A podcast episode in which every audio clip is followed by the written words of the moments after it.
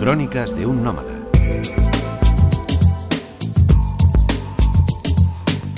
Hola amigos, bienvenidos a este ratito, a este breve espacio que me da mucho gusto compartir con vosotros. Hace algún tiempo estuve al pie del Yaima, en la Araucanía chilena. Es un volcán de doble cráter que se asemeja con su cono gemelo a dos pechos enhiestos apuntando al cielo.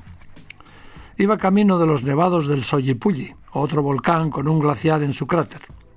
Alguien me aseguró que muchos de aquellos troncos sin ramas, de radiante blancura, que jalonaban el camino, eran restos calcinados víctimas de otra lejana erupción que aún se mantenían en pie sobre la lava petrificada.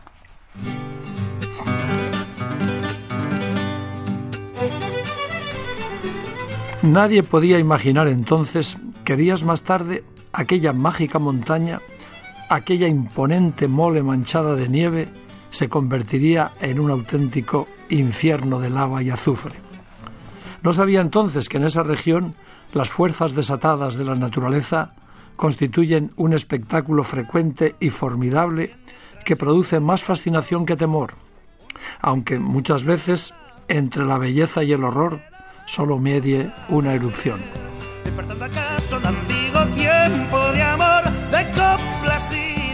Me dirigía entonces a otro volcán más al sur, el Osorno, para mí el monte más bello del mundo y también para muchos. Al día siguiente, a mi llegada, el bosque amaneció lavado por la lluvia de la noche. Mi guía me propuso dar un paseo por los alrededores. Salimos en un barco techado que nos protegía de la persistente lluvia, bordeando las playas de arena negra que cercan las aguas azules del conocido como lago Esmeralda, rebautizado más tarde por los jesuitas, con ese afán de apoderarse de todo, como lago de todos los santos. Y caminamos hasta llegar a un punto alejado. Cruzamos la playa y al borde de la espesura nos recibieron numerosos arbustos cargados de murtas, unas bayas de color rojo, emparentadas con los arándanos. Impulsado por la alegría que siempre me produce en mí el contacto con la naturaleza, no pude resistir comer las abocados de las ramas como lo haría una cabra.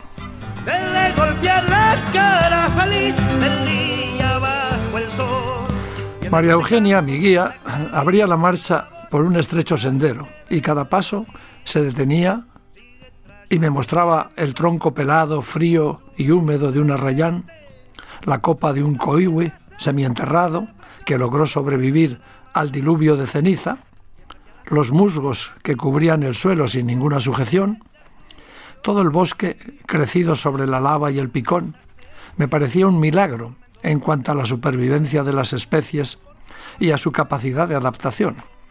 No sabía entonces que en los bosques bebe dos veces, el agua que cae del cielo entre los árboles y el que queda suspendida de las hojas y se desliza más tarde al suelo al moverlas o rozarlas. Lo bueno de este día es que llovía sin ruido. La hojarasca amortiguaba el impacto del agua y los pasos de los caminantes de tal manera que la magia del silencio nos acompañó todo el camino.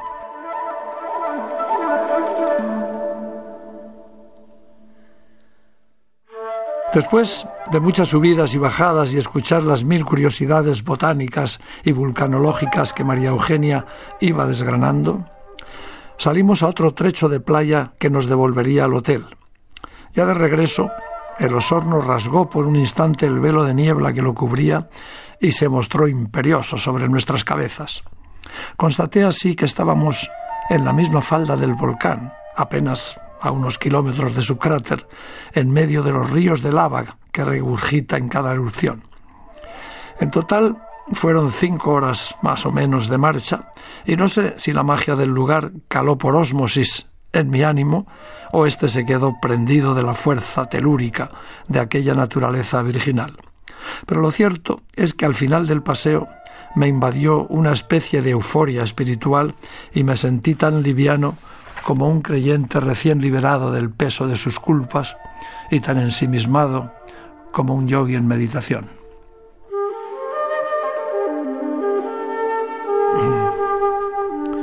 Os aseguro que esta desconocida religión chilena es un paraíso escondido, un escenario en el que la naturaleza despliega sus fuerzas con mayor intensidad que en cualquier otro lugar.